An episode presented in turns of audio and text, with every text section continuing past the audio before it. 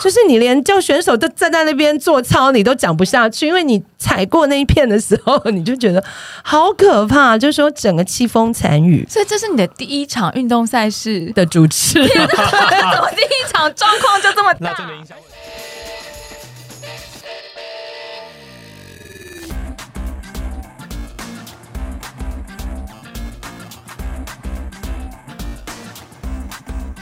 欢迎大家来到这一集《运动人的 Pancake》，我是 Windy，我是老吴，老吴。我可以说，我们这一集真的是说的比唱的还好听呢。真的，我们又再度邀请到了一个来宾比主持人还会说话的这个项目来，我们就是可以休息了吧？这一集，对啊，还是我们两个就从现在开始把那个嘴巴的拉链拉起来。而且你压力也蛮大的，你找一个专业主持人来上节目，那这样我们主持人是不是时时的受到专业主持人的考验？不会啊，我压力不会大，因为我就觉得这样子的通告好轻松。好轻松好，所 以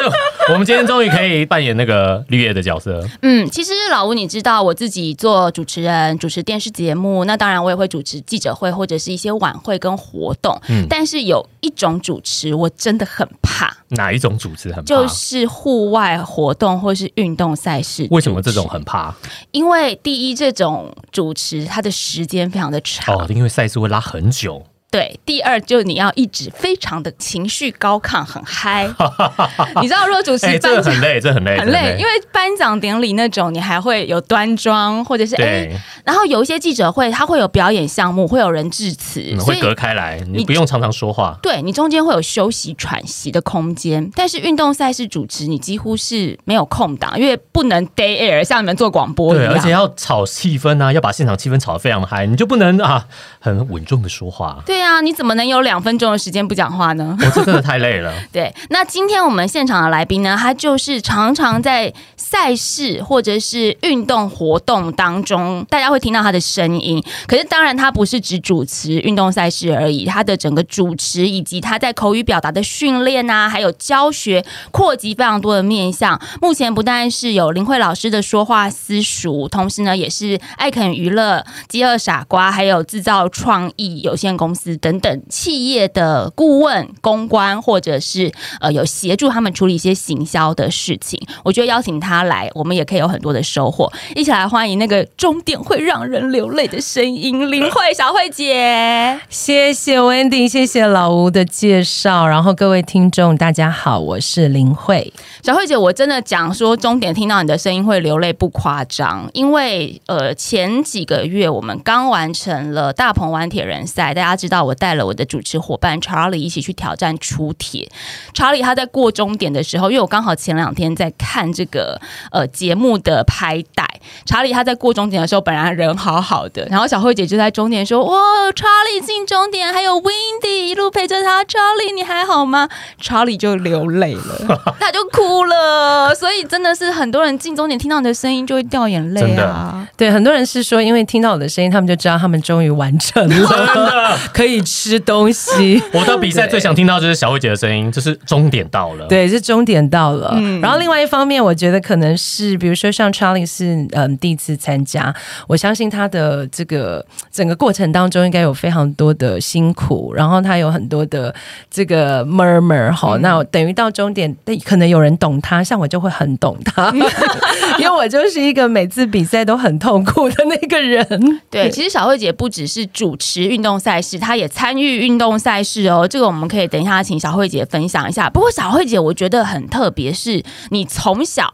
就是即席演讲啦，或者是一些朗读比赛这种口语表达赛事的常胜军。可是比较不一样的一点是，你十九岁就开始主持那个百大企业的活动，是怎么有这个机缘？会有十这样的机九岁才缘？十九岁，大一耶，对啊，才大学生，怎么有机会可以接触到这样方面的活动？应该说就是那个年代，正确来说应该是我大学二年级的时候，因为那个时候台湾比较少，就是各种的业余主持人的人选。大部分如果我们有预算比较是中间的或比较少的预算，机关公司很难找到就是说所谓的专业主持人。嗯，所以那个时候，因为我就是呃，刚刚温迪有提过，其实演讲比赛对我很重要，是因为我学生时代的成绩非常非常差，然后数学是挤进高中高二的时候还考零分，所以老吴你们就知道高二考零分，在我那年代根本就是要去如林补习班重考。但那个时候是因为我从国小五年级开始，呃，我所就读的国小。他们就有一个企图心，因为台湾的那个正规的演讲竞赛，就是全国性的国语文竞赛，它的演讲项目的规定是要用即席的。嗯，好，它不是背稿，也就是说，他所要接受的 training 就是说，你要有一个本事，就是现场抽到一个题目，你要有办法在三十分钟内去创造一个要超过四分钟又不能超过五分钟的一个演讲。那对于国小的小朋友来讲，这件事情是困难的，真的所以欸，作文都写不出来了。真的，所以那时候我的学校嗯就告诉我哈，就是说，哎，因为他们是我的这个母校是台北市非常老的一个国小，他们就说我们创校九十年都没有人拿过台北市的第一名，我们要投资你这样。哦，所以五年级的时候重，点栽培，对学校就真的给我一个重点栽培哦，就是说每一天哈，就当时的这个我的指导老师，他也得过这个教师组的全国冠军，学校就说你每一天就去给他练习一个题目，好，然后大概长达一个学期。嗯那两位如果有小朋友就知道，一个学期的时间至少有三三个月起跳。哇，好，你就想象三个月，对，每一天哦，他就冷冷的看着我，给我一个题目，好，然后我就坐在旁边，他就在上课。然后时间到，他就敲我桌子，我就上去演讲。其实这个训练对我很重要，嗯就是说日后的主持，包括呃后来的工作，因为它是形成就是所谓的主持上的临场反应，对。还有就是说你在语会上的丰富度。但我有点好奇，是说在这之前你是展露了什么样的天分，让学校觉得要重点栽培你？你是在课堂上特别爱讲话吗？应该是因为我以前就是讲话讲到老师会叫我摇笔这样子，他就说上课摇笔，然后下课十分钟才能拿下来。然后我那时候还要想说摇什么笔比较好摇，所以好的老师真的很重要诶、你看，常常我们很多爱讲话的同学在课堂上，老师就会处罚他们罚站或是什么。但是呢，你们学校是发掘了你的潜能。爱讲话就让你讲个够。对呀、那个数学考零分有什么关系？上帝给了你一张零分的成绩单，必定会再给你一个演讲比赛的奖状啊！没错。所以我后来其实就是那个，因为学业成绩不好，所以我后来就是靠我国小、国中、高中的就是所谓的演讲比赛的成绩，就有点像我们的体保生的概念，就推荐真是上，目前也是全台湾唯一在教，应该说全亚洲也是唯一一个在教口语表达的大学科系，就是世新大学的口语那个时候很有名啊，世新口传，对，然后的目标。那个时候就推甄上去，因为如果不推甄，我也考不上任何大学。那这个就跟为什么我在呃二十岁的时候，大二的时候可以主持 Intel 的活动有关，因为当时我说过，Intel 的的公安公司他们其实会有预算的考量，那他们要办的活动其实蛮多的。那两位如果都有接过商业主持，就知道他如果每一次的这个商业主持都要请到是很顶标的主持人，其实那个预算对他们来讲会很吃力。嗯，所以那时候他们就很聪明，他们就打电话到我们的戏，他们想说：“哎、你这个戏是 教说话的。”哇，产学合作哎、对他们就说请戏办推荐，那那个时候戏办就推荐我，对，因为可能我的呃，就是说表达能力的显性比较外显，就是说像我有同学他们也是不太会说话的，即使我们念口传系，可是我可能就是一路来呃进入大学的履历，再加上可能有帮系上或是班上有真的有比较多时间是在主持，所以他们比较容易看到我，然后他们就直接跟 Intel 推荐。对，所以非常非常特别，就是那时候，呃，第一次接商业主持，然就是后所以是这样一个机缘啦。那主要是，呃，可能我从小的一个优势就是口语表达比较明显，然后又加上它影响我，就是在呃这个求学阶段的一些这个生活，对，所以有这样一个经历，我也觉得蛮珍惜。那那个时候的确就开启了我商业主持的一个人生。那穿着套装在冷气房里面，或者是饭店大厅主持这种 Intel 的活动跟讲座会谈，不是很好吗？为什么要到赛场上面去？为什么要做这么累的主持呢？吹风日晒淋雨还要扫虾，这个是另一半的关系吗？因为我知道小慧姐的另一半也是很热爱运动的。其实我比较特别哦，就是我虽然就是十九岁就开始主持商业主持，但是他一直都是我的斜杠，到现在还是，就是说我的正职从来都不是一个专职主持人。嗯可是因为到很多就是整个工作的历程，那这个经验他就会一直跟着我。所以我后来到每一家公司，或是到每一个单位，或是我的人际圈的一个拓广，就是说大家会很明显看到你的功能性。好，所以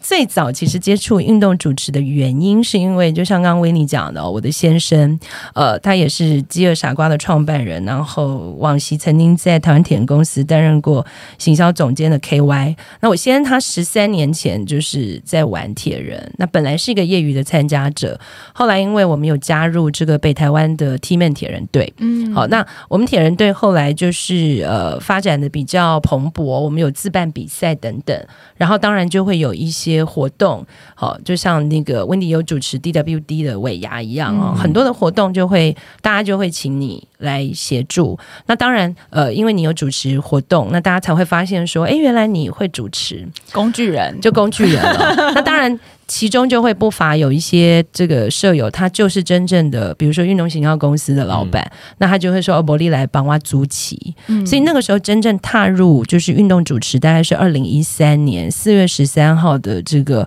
新店碧潭的三铁赛，记得好清楚。对啊因为那一场真的是一个。很难主持的活动，是不是那个？真的对很多人应该也很难忘哦。我不知道老吴跟 Wendy 那时候玩三铁了没，那时候我好像还没有加入三天的世界耶，就是很可怕哦。那一场也是贾永杰的出铁，嗯但那一场很可怕是因为他的天后很恐怖，哦，我有听说很冷的那一场很冷，就是说碧潭的水超级据说，碧潭不知道几年来从没有那么。冰冷过，你们可以问那个黄伯清大哥，他那场有参加。那那一场非常可怕，而且那天是暴雨，就是说他从一大早选手报道的时候，他就已经在下雨，然后没有停过。然后那个雨是我们一般是小毛毛雨还可以忍受，他的那一场不是，他那个雨丝你都看得到，就 非常明显。然后我们的主会场就主舞台区前面都是 logo 梅。就是你连叫选手都站在那边做操，你都讲不下去，因为你踩过那一片的时候，你就觉得好可怕。就是说整个凄风惨雨所以这是你的第一场运动赛事，的主持，怎么第一场状况就这么大？而且我要。跟你们讲一件可笑的事，因为温妮，你知道我们以前都是主持一些比较斯文的场合，所以你一定会穿的很很很 lady，很 lady。然后我那时候也想说，哇，我第一场要在铁人朋友面前主持，我一定要穿的很美。然后我就穿一个高跟的长 Oh 靴 my。god！哇天 Oh 哪 my god！然后你们知道我走过那个 logo 门的时候，脚还陷在下面 拔不出来，来。然后我就觉得我怎么那么蠢呢、我怎么会穿这样来主持？那那个就是一个第一次的经验了。对然后就是很可怕，因为那一场它有一个很严重的危险，就是说它是第一场，你们会发现好像再也没有办过嘛。它是直接空绝响了，是不是？空前绝后，因为它其实第一个它有交管上的难度，嗯好，就是说如果大家对碧潭周边熟悉，其实它当时要封要做交管的时候是会有很大的很难，很边车水马龙的。嗯对，而且那是假日时段，所以第一个，我其实，在赛前就一直非常担心，就是自行车道的意外，嗯所以那时候。呃，这个活动一开始其实做了很多的，我必须要做很多宣导，就是说要提醒大家哪个路段会急弯，哈，那你可能要小心。对，然后第二个最可怕，那是当天才知道，就是我刚刚讲的碧潭的水温极低，我记得那时候有人预估好像是八度吧，太可怕对，了，那穿防寒衣都没什么用啊。没有。极限铁人吧，而且最可怕的就是，我想两位，我不知道两位的出铁选择在哪里，在这边我也要提醒大家，你的出铁选择真的要小心，因为当时哦，碧潭的三铁赛是很难得在台北市内所举办的三铁赛，所以就吸引了非常多的出铁参赛者。对，因为我们一般出铁，他大家会觉得啊，去台东好很远的地方。，对，然后就有人就有这个觉得说，哇，这么近的地方哈，我 坐个电车就可以了。且碧潭真的是一个蛮适合游泳的场域啊，很多游泳选手在那边训练。，对啊，平常是这样，平常是这样，没错。对，我不知道四月十三号那天发生什么事哦。我主办单位人品是不是？我也觉得好像人品不太好，难怪后来就再也没有了。就是说，其实那一天的状况以就算以老鸟来讲，其实都有很大的困难八。度我绝对不会下去的啊，真的不会直接弃赛啊！对，可是那天却有很多人其实是出铁，嗯所以那时候我就也是一样，我就发出了一种很奇怪的主持警告。我们一般主持都是已经跟大家说，哎，你要穿好防寒衣，我们几点下水。可是那一次，我觉得这个情况有点可怕，所以我那时候反而是劝退声明。哦，好，就是我一直在主持台上跟大家说，请评估你的身体状况。嗯如果你觉得你摸水温，并且拍心脏，你觉得很不舒服的时候，请你弃赛。我的天哪！原本准备的那些讲词，整个大颠覆、大翻盘，都这个气温也嗨不起来。我说真的，嗨不起来，嗨不起来，而且大家真的没有办法在舞台前听你讲话，因为每个人都要躲雨。对真的对，而且大家很多人是现场临时在借鱼雷浮标，因为大家发现太太可怕了怎么可能借得到了对，所以我当天还有广播，就真的有人的亲友送鱼雷浮标来，我还广播说：“叉叉选手，你的朋友带鱼雷浮标来，赶快来认领。”对，就那天其实是一个蛮呃蛮可怕的状况，然后重点是我的舞台区我看不到下水点，哦，对，就是它其实离下水点有点距离，嗯。所以我只能够用就是柔性劝导。嗯，对，然后后来据说那场比赛被打捞起来的选手非常非常多，没关系，我相信小慧姐不是现场最惊慌的。在水上的戒备团队才是，没错好不好？那个下一集我们来访问水上戒备团队。对，你们可以找找看，因为那那一次我想应该是蛮蛮特别的。有这场有听说这场超有名的啊，因为太多人失温了，太冷了。就其实还好，就是说，呃，因为可能也不会再遇到这种赛道了，对，所以大家就还还是有继续去挑战。但是那一场是对很多的出铁经验来讲，的确就是参加其他的可能都已经觉得没什么，嗯大概就那一场最可怕处变不惊对，已经处变不惊了，自在。还是我们拿那一场的名单来比对一下，看跟二零二一年或者还在二零二零年有参加 F 叉 T 的人，有参加极限铁人的人，说不定就是从这场比赛淬炼出来他的。们已经从极限中幸存对，没在怕。真的，不过这也是运动赛事主持的一个非常大的挑战哈，就是说天后因素啦，嗯就是说他比较容易是会去必须要做一些应变的。不过，我觉得撇除掉天后因素不谈哦，如果今天这场比赛一切的事情都顺顺的，天气也非常的好，主办单位的赛道规划也没有什么意外，整体现场大家也都很守秩序，还是一样不容易主持，是因为你的刚刚我们前面有讲嘛，运动赛事它的时间拉得很长，而且大家要想哦，我们通常都是比如五点去交车，好六点出发，那路跑的话可能也是差不多，你五点的时候就要寄物等等之类，这意味着我们往回倒推，主持人都要提前到场，到底要几点起床？对主持人一般的起床时间，如果我们以就是温迪才参加完的这个 Lava 的大鹏湾，嗯，哦，它是属于比较中型的赛事，大概就是要清晨三点要起床。因为你还要化妆，对不对，因为我还要稍微梳化。比选手还要早起床哎。对，然后我至少要提早，最晚也要提早半小时。那那个半小时到现场的时间是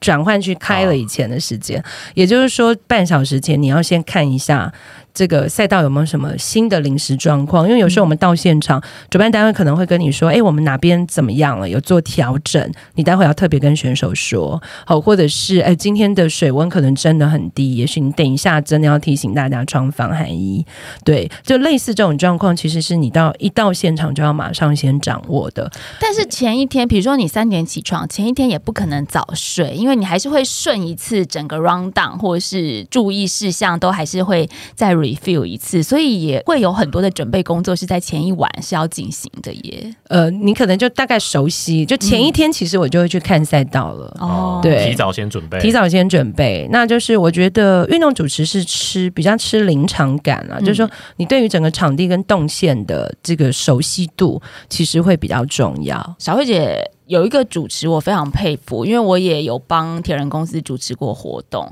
然后小慧姐自己曾经有说过说希望可以在赛事的现场念完每一个赞助商跟每一个选手的名字。赞助商并不难啦，因为赞助商你一定是在开场 opening 的时候就会介绍。但是选手一场比赛的选手人数这么多，除了多还不是最难的地方，最难的地方是当他们通过终点的时候，那个号码布，有的人呢就是会被衣服遮住，有的人呢就是会在背后，你根本看不到他们的名字啊！你到底怎么样能够把每一位选手的名字都念出来？所以这个我就要教两位那个主持小天使，下次你就要知道，我们国内的这个终点的这个赛事计分已经到了一个高科技的地步了。也就是说，其实他们你们每一次的近终点啊，在近终点线，其实大概前三十秒左右，甚至一分钟前，我就能够在这个晶片厂商配给我的配上面看到您的名字。哦他有提前感应到进场的选对，所以你看，维尼，我今天是不是有揭秘这个是有工作上的大帮助？我有想过，小慧姐有可能是看着电脑晶片，但是晶片，我就想说，晶片已经过终点啦，那人家都过了，你根本来不及。对啊，为什么他都可以还没晶片感应之前就先知道？嗯哦，所以有提前就感应到了。对，至少他可以提前最晚三十秒啦，嗯最晚对。不过我觉得，就算可以提前感应，然后你拿得到名单，但事实上，小慧姐还是会看着终点，因为有一些是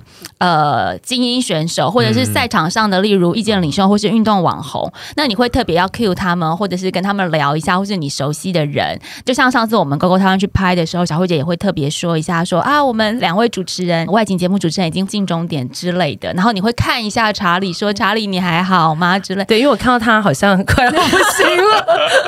所以我的意思是说，即便有名单，你还是要分神去注意要终点线。注意所有选手的状况啊，不然怎么知道谁进来？在终点其实是我最放松的时候，但是也是最需要特别注意的，因为我我自己的期待是会希望，只要进终点这个人，我讲出他的名字是基本标配。嗯那第二个就是说，如果我还知道他的一点点什么，我会希望把它讲出来。嗯所以的确，有的人会有意外惊喜，因为我其实大部分的资料搜集都是来自于可能三铁圈同温层的脸书，但我可能不认识，比如说像我之前不认识 Wendy，可是我其实很早就知道 Wendy 就是知名的外景主持人，好，然后。呃，可能 DWE 的朋友会分享，然后 Wendy 主持的尾牙好精彩，或者是比如说，呃，我的朋友的朋友，他们会分享，比如说 F 叉 T 的某些选手，嗯那可能其中一个我就会知道说，哦，他有参加，所以那时候我就会喊出来说，哎，你不是才比完那个 F 叉 T，怎么那么厉害？然后 Jerry 的时候，当我叫出他的名字，他就吓到，嗯对，但他可能是 Cassandra 的老公，我认识 Cassandra。那这个东西它会是我很在意的原因，是因为其实我们整个赛事的过程是一个沉浸式体验，这是一个体验型的消费，也就是说，每个选手来其实。比赛的过程就是体验式消费，所以我会希望我做的服务就是让你觉得，嗯。你就是在这场活动当中，你有得到一种全面型的快感哦，而且就是自己会觉得自己变重点选手，这个感觉真的超不一样。对，就我期待。嗯对，就是我会希望你进终点的时候，你会觉得那个瞬间是你很开心的，嗯然后你觉得自己很棒的。一方面是觉得自己被重视，成为重点选手；另外一方面，像上次大鹏湾查理给我的 feedback，就是他觉得他出铁嘛，他都不认识，可是他就会认为哇，铁人的世界好像一个大家庭哦，好温暖，大家怎么都认识，赛场上会彼此互喊加油，而且都叫得出名字，然后主持人会呃 cue 每一个人的状态，他就会觉得说哇，你们铁人圈感觉很温馨，哎，殊不知真的温馨吗？蛮温馨的啦。的温馨推推坑的温馨对，但是就是我的意思是，除了那个你觉得自己被重视的感觉之外，是一种向心力的凝聚，也蛮重要的。对，像有时候喊出一些就是队伍的名称啦，嗯像台中的哈铁人慧君姐，她就非常喜欢我每次叫出他们哈铁人的选手，那他们就会觉得好好哦，就是你到底塞多少钱给主持人，他怎么会把我们的团队叫出来？获得广告机会，对，那或者因为我有时候主持的是比较，嗯，可能我因为我比较熟，都是北部的铁人队。那有时候像大鹏湾，我们会比较有机会遇到很多南部的铁人团，嗯呃，像伊果啦，好，或者是比如说 Lava 二七七之类。那我也会特别叫出他们，因为我觉得这就是一个 balance 哦，让大家其实知道铁人赛是一个全国性的一个活动，所以有的时候就是让大家更能够积极感受到这个活动的热度。对，然后更重要的是，我觉得赛场上最大最大的主角还是选手。所以我希望每个选手都会觉得自己是很值得的，在进行这个运动。老吴，你看小慧姐她刚刚分享这一段啊，事实上，这个在铁人赛场上或者是运动赛场上的功课，它并不是在这场赛事的前一天，或是前一周，或是前一个月，它其实是在。一年三百六十五天里面的每一天，因为全台湾有多少个铁人团体或是运动社团，北中南，我们自己是铁人圈子里面的一份子，我们嗯都不一定知道说哦，不一定认识了这么多对，南部还有一国或是什么，我们可能只关心我们自己北部的约起的团队们。但是小慧姐她变成是说，你平常就一直要在注意这个圈子里面的脉动，那些全部通通都会内化成主持的养分，你才能够自然的把它流露出来。因为这个你临场去背，临场去记，说哇这一场有哪些重点团队没有办法，嗯真的没有办法，甚至反而会造成自己很大的压力，因为你会记错或是你会讲错。所以这个主持的功课，我觉得真的就是一个漫长的道路，是，而且是经年累月的累积。啊，就像马拉松跟二二六铁人赛一样，对，没有办法是临时抱佛脚，无法无法，嗯，但是同样的，你要关注这样子。呃，铁人圈或者是运动赛场上长期这些人的表现，你自己也要很喜欢运动才行吧？我没有没有吗？没有经过老公的推坑，可是小慧姐自己也有比过三场全马，而且是海外两次全马，三次标铁，对不对？但你们看我表情就知道，有点厌世。是被逼的是吗？对，就基本上，其实我在我先十三年前开始玩铁人赛，我就是真的是单纯的眷属。嗯，对，就是一般就是在你说终点很疲。倦的眷属，对疲倦的眷属，尤其 尤其二六比到十晚上十点半的时候，其实你已经就不知道自己要干嘛了。然后台东都已经走遍了，到底什么时候回来这样子哦？我自己其实是投身于这个运动，当然一方面就是另一半给的鼓励啦，咬牙切齿的讲，那当然也是另一个原因是呃，因为刚好。可能同温层都有在运动，你就会呃觉得好像运动这件事情也没那么难门槛没有那么高嘛。就像你看，大家都说啊，二二六了，二二六，好像讲讲的好像是去那个隔壁买个东西一样，对。可其实它是很可怕的事情。但是我的三场标铁都比的蛮惨的，就是好家在都是主办单位，都是我的朋友。那我的三场其实很特别，我的三场除了有一场 Aero Girl 是我自己主持外，其他两场我都没主持。一场是 CT 的标铁，一场是 WiFi 的标题。呃，有人比过 WiFi 都知道，其实 WiFi 标铁难度蛮高的，因为你也知道 Jovi 就是会办 F 叉 T 嘛，啊，所以他 WiFi 的标题赛事，那我现在那时候帮我报了 WiFi，前一年有去比过，嗯嗯，我就一直问他说：“哎、那个脚踏车到底怎么样？”这样，因为我听我的朋友就是跟我说什么几近垂直啊，然后还什么 风很大，我听了就会觉得很恐怖啊，因为我就是训咖，我还曾经摔断过大腿骨的人。那我现在就说：“啊，还好啦，还好啦。”结果哦我就不讲比的过程了，反正我只谢谢就是 Joey 等我到最后这样。然后我比完之后，我现在才跟我说：“嗯，其实我脚踏车弃赛了，他根本也没骑完。”好，谴责啊，真的谴只能谴责对他推坑来弃赛，对，就他前一年其实他没有骑完脚踏车，所以他还嗯，他也没办法告诉我脚踏车有多么的他怎么难这样。对，但是我现在就是很特别了，我觉得这可能就是婚姻还好吗？你知道我会比，就表示我我就是婚姻需要维系才需要下去。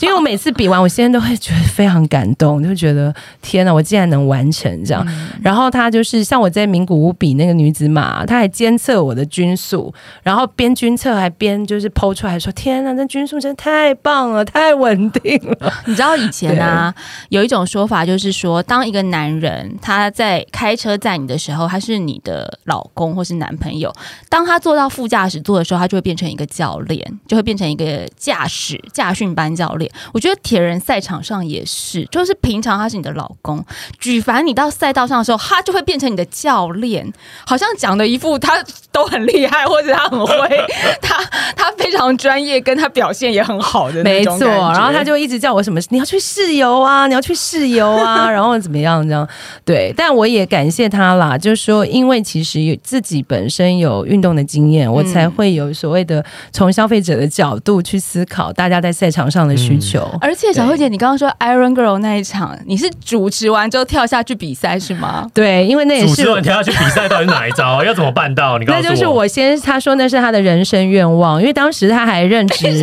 他的人生。愿望是你主持完之后跳下去比赛。为什么要这样？等一下要怎么比啊？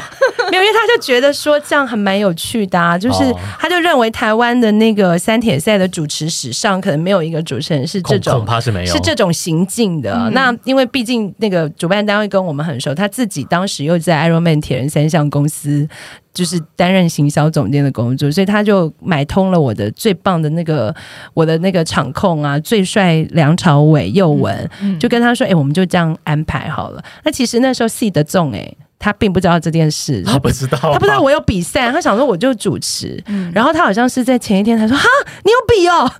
对我说对啊，但是我会一直主持到最后，因为我老公的愿望我要帮他实现。那如果你一直主持到最后，你是要最后一个下水吗？我那时候因为 Ironman 赛事我都会有就是搭档的助理主持，所以那时候我的助理主持就是那个我们 Ironman 小王子某某，那等于那时候就是哎我控完了 Ironman 的，比如说呃鸣枪啦、来宾介绍啦之后，因为我那时候都穿已经穿好三点一了嘛，对，没有，其实，在转换区主持的时候就穿的三点一了，对，然后就是轮到要下水，再把主持棒交给某某。我想知道你那时候的话术，哎，就是你有讲这件事情吗？你有说好，现在我要把主持棒交给某某，因为我要去好像有哎、我好像有说，哎、那接下来我就把主持棒交给我们的主持人，然后现在我要跟大家一起比赛喽。对，因为你要比赛，你会紧张，它没有影响你在主持的时候的专注度吗？没有，因为主持对我来讲就像吃饭喝水。哦，下我比水可能我比较较紧差赛的，是下水，下水可能比较紧张。对，然后就是因为我真的游泳，我们女生就是有、嗯女选手都是游泳，其实是还是有点心魔啦，所以我那时候真的是下水比较紧张。这一场比赛的主持费是有 double 的吗？没有，因为我一向跟铁人公司的交情很好，所以主持费都蛮优惠的。不过可能没有收报名费啦。当然收了还得了。不过呃，就说其实蛮有趣，因为其实那一场，因为大家都知道我有比，所以后来那个那个 Raining 董事长他看到说有人车被送回来，他还一度以为。他还以为是我，他还想说隔天的比赛谁主持？对他以为是我摔车，然后还想说，哎、那我隔天 Ironman 是谁主持？等一下，等一下，不是应该先关心说人有没有怎么样吗？对怎么会先担心说隔天比赛没错，就大家只是担心说隔天的主持人 会不会怎么了这样子，但我觉得是个有趣的经验啦。我就是跑得非常慢，然后尤其我可能又是生理期前戏，我觉得那次就是整个状况都非常差。然后因为大家都认识你，所有工作人员都认识你，所以你就会发现，就是你最后在跑的时候。那个大家就一直来骑着摩托车，就不同的那个 人就一直骑一直经过着摩托车加油，你还好吗？你要不要上车啦？就是一直在劝退你这样。然后我就跟他们说，没关系，没关系，你们不要管我，你们不要管我这样。可大家就会一直管你，嗯对。后来呢，我真的快跑不动了，我就看一下表，我就问说什么时候颁奖。等一下，你还回去主持对，颁奖我回去颁奖，吗？对，我要回去颁奖。你们知道颁奖是我撑着回去的动，力，加对钱。，然后他们就说：“哦，那个就说，就我们的赛道总监说几点这样子，我们等你。然后或者是说，哎，佑文说，呃，可能要快一点，就类似。然后我就为了这个动力，就是要冲回去，因为那时候 Iro Girl 是我们有特别做这个 podcast，也不是 podcast，就我们特别做直播访问，访问了、呃七位就是台湾的各个领域的女选手，所以我那时候前期对于这个赛事 involve 很深。啊。所以我那时候就告诉我自己，我再怎么样我都要我，因为我没办法在终点等他们嘛。但我再怎么样，我都希望我可以颁奖给他们，就帮他们主持一个颁奖典礼。哎，所以为了避免大家被关门这件事情，以后主办单位可以勉励说，你下一场来当我们的主持人，然后回真来，的，因为要赶回来工作，大家就赶回来。工作，然后在那 pancake 的时候，就是想说不行，我要回去主持。对不是这压力根本就是两倍大吧？本来关门就已经很有压力，如果关门之后还要继续回去工作，不然会来不及，这压力就是山大。但其实就是那个时候是比较是属于使命感啦，就会觉得说，哎，我自己来主持、嗯这个 Arrow Girl 应该会很有感觉，也很有意义。对，因为那时候曾经访问过的一位受访者就是那个陈慧君教练，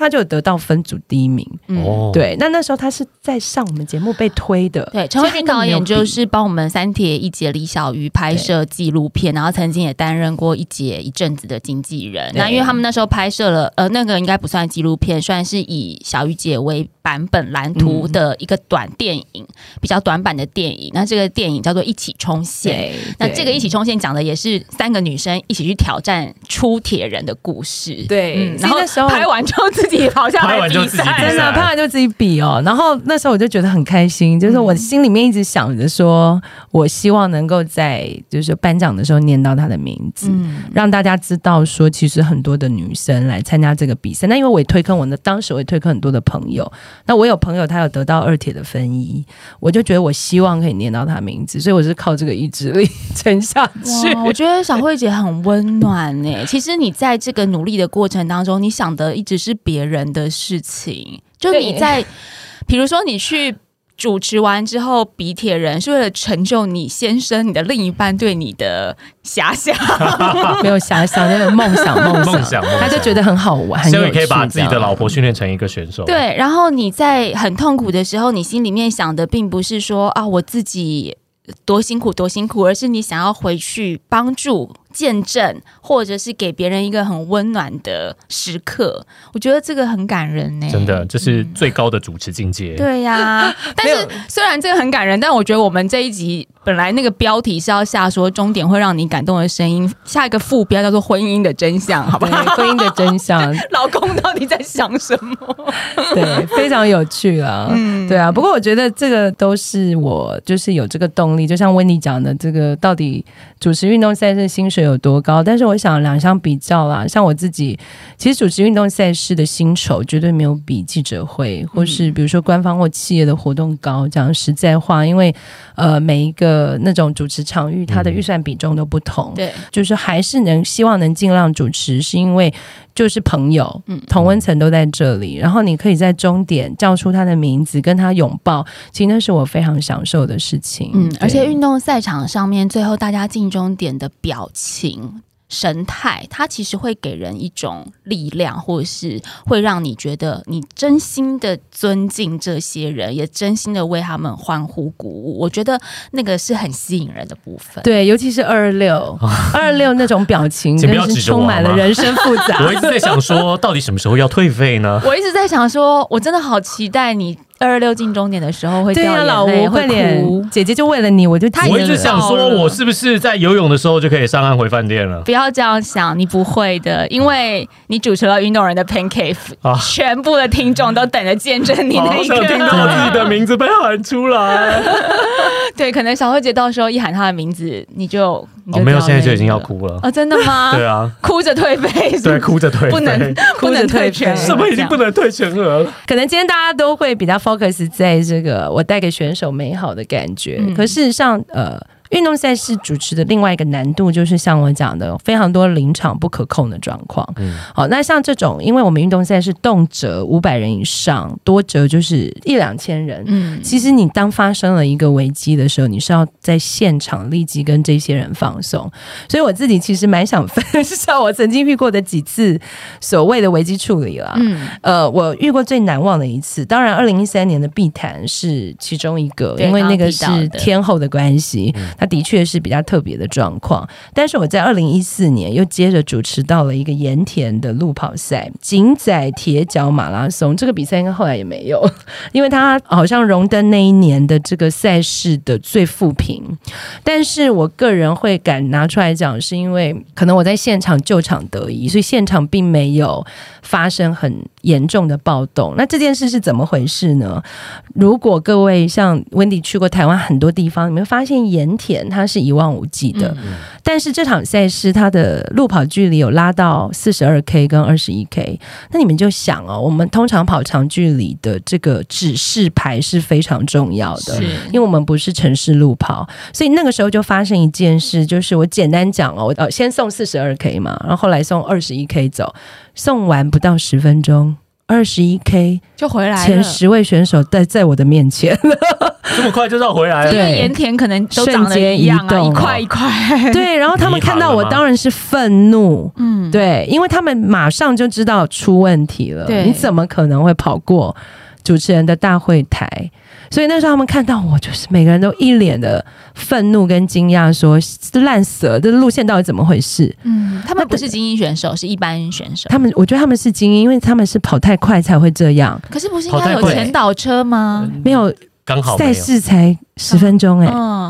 主办单位还没有把它挂好，啊，没有挂，不是比赛前就应该挂好吗？所以这些细节其实我都不清楚，尤其在我主持的当下，我的身边没有任何一个大会工作人员，嗯，所以我特别珍惜我们铁人圈的那个梁朝伟。伟，因为他在我就是接手主持了 Iron Man 跟 Lava 赛之后，他几乎是最完美的这个场控，嗯他就会一直在我身边。好，那我当时没有人在我身边哦，而且我也没有，我也没有那个对讲机，所以我就不知道任何状况。但因为我我觉得当下的处理就是我必须要正面以对，所以我就先跟他们说：你们真的辛苦了，非常抱歉。那我们现在马上回报给大会，听他们干掉嘛。因为有有那种跑很快的是外国人的选手，他可能在台南工作，他是特别来参加这个比赛，他就非常愤怒，他说：你们昨天那太烂了，怎么样怎么样？因为他们是精英选手，所以他们很在乎名次。对很在意可是他们竟然是头一批跑错路线的。嗯对，那我当下就先安抚他们，我说这件事情我们一定请大会立刻处理。然后你们真的是非常厉害，因为你们速度非常快。好，然后呃，先因为当时他们的号码布可以换东西吃，我说你们先去胖卡那边换一下东西吃，喝个饮料，然后我再来跟你们公布最新的解决方式。嗯对，但那时候我其实是 have no idea，我根本不知道该怎么心里应该很慌。完全不知道而且只。有一个人要面对他们，这也太可怕了。对，就是我只有周边的那种什么摊位的那一些工作人员、厂厂商，商所以那时候也是，就是说，嗯，很蛮蛮头痛的啦。但后来就是，呃，我觉得那一场，我认为现场氛围还是稳定的，就是说，你可能会看到选手后来跟大会做投诉，可是他们没有引发非常大的干掉，或者是在现场。我觉得我们大会主持人能 hold 住的只有现场。嗯，对你没办法去照顾到他们事后的评价会是什么，因为对赛道的部分或赛务的部分，那不是我们可控制。因为这也关乎事后主办单位怎么去处理这件事情跟补救。没错，没错。但是那时候你就要发出一些很艰难的消息，例如我们这场比赛就不计任何分数，哦就大会后来的处理。嗯那你要跟在场所有人说，哎，可是这样我会觉得，本来只有那十几个人要暴动，结果现在变成是全场都要暴动了 呀？为什么别人对跑错要不记我的成绩？对，那因为大会可能认为干脆都不要积分。哦，就说，但那个时候我都会跟大会说，你们讨论好再跟我说，你们不要叫我去放送很片段的资讯，因为我一讲就是几千个人都、嗯都会照着我的话做。嗯，对，但我就告诉大会，你一定要给我一个补救措施。在我放送坏消息之后，你要告诉我，那我们还能够给你什么？哦所以他们可能就会说，比如说哪次比赛的什么折价券啊，或者什么，他们就要给我这个东西。那当然，这个竞赛一定是负评，因为它就。这个路线规划上有很大的问题。对，那这是一个啦，就是说非常特殊的一个这个赛事很重大的现场危机，嗯也是我很首度见到的，真的我很难忘当下二十一 K 才送出去十分钟，前面的领先的十位选手就活来回来了，嗯我真的是傻眼。嗯对，然后再来就是呃，我非常有趣哦，我在二零一九年大概主持了十一场的三铁赛，纯三铁赛，那当中有包括小朋友的。那其实小铁人的赛事哦，它有一个很特别的地方，就是它总是会有一些很奇怪的问题，是我们老铁们难以理解的。因为来自于家长。对，就来自于家长。那甚至因为我有帮风三铁他们这个主持的，就是专门的小铁人赛。嗯好、因为很多的小铁人赛可能是依附在我们大铁人赛。大铁人，那大铁人赛依附的家长就比较有 sense，因为我自己有比赛。嗯，对，对可是专门帮小铁人办的，就会有很多奇妙的问题。那一场我有去在三峡，在三峡哈，那温迪的宝贝有参加吗？对对 OK，三峡还不是最夸张的，因为三峡已经是就是说风山铁办的系列赛的第二场了。嗯，所以真正震撼教育的是他们在宜兰办的第一场，嗯哦，就等于是全小朋友的第一场。那家长就很多问题哦，比如说来的时候就会直接问你说：“那脚踏车嘞？”然后我们就 啊啊，他说：“大会不是要提供脚踏车吗？”啊。然后我就在转换区，这个你可能在跟大会洽询，但是三铁赛所有的设备你要自备。他就说：“哈，那怎么办啊？我们怎么弄脚踏车？”好，这是第一个荒谬的。嗯再来就是他们会来到现场，然后就会说：“我可以陪小朋友游泳吗？”那我就问他说：“请问你是报亲子组吗？”他说：“不是啊，我们就是小铁人组。”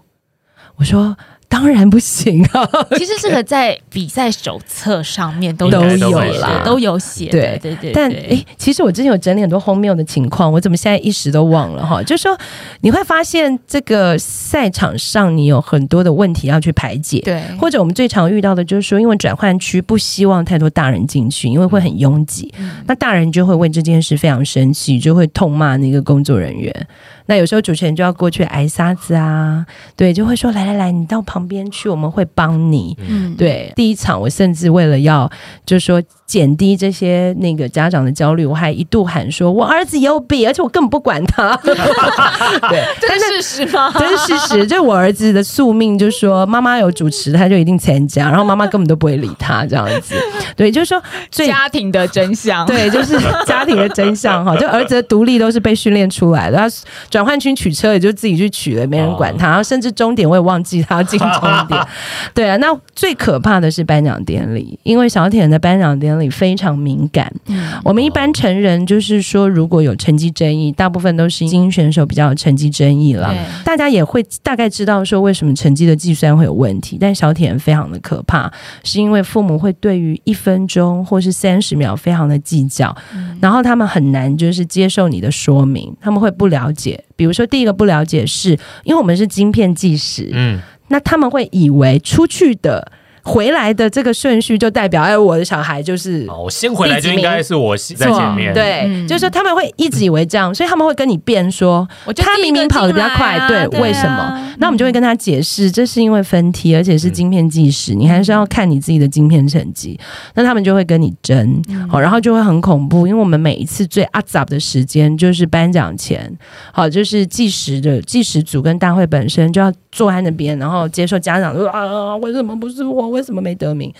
然后我本来会去帮忙协调，后来我都没有，我就只站在讲点旁边，我就等着直接拿结果，因为那个过程真的太太难了。太难了，太虐心你就想到一堆家长一直在跟你争，为什么游泳他只我其实那一年就是风三铁办的这个，因为我们家小朋友小松果参加的就是三峡的这一场。是。那我在现场的时候，其实也有感觉到说，诶，很多家长他们其实完全不了解铁人三项比赛，或者是他们根本没有在运动，所以我隐约也是有听到一些千奇百怪的问题，但是我没有想到说会有这种连单车都没连单车都没准备，或者是很危险。呃，对于家长很在意成绩这件事情，我也蛮惊讶的，因为在我看来，我会认为让小朋友去接触运动是一个启发，也是一个共乐，就是嗯让他们喜欢这样的氛围，然后让他们站在被支持的角度上面走上，试着去在运动里面找出乐趣。我觉得那个其实是这个比赛最大的意义。我们其实也在运动人的 Pancake 里面常常讲，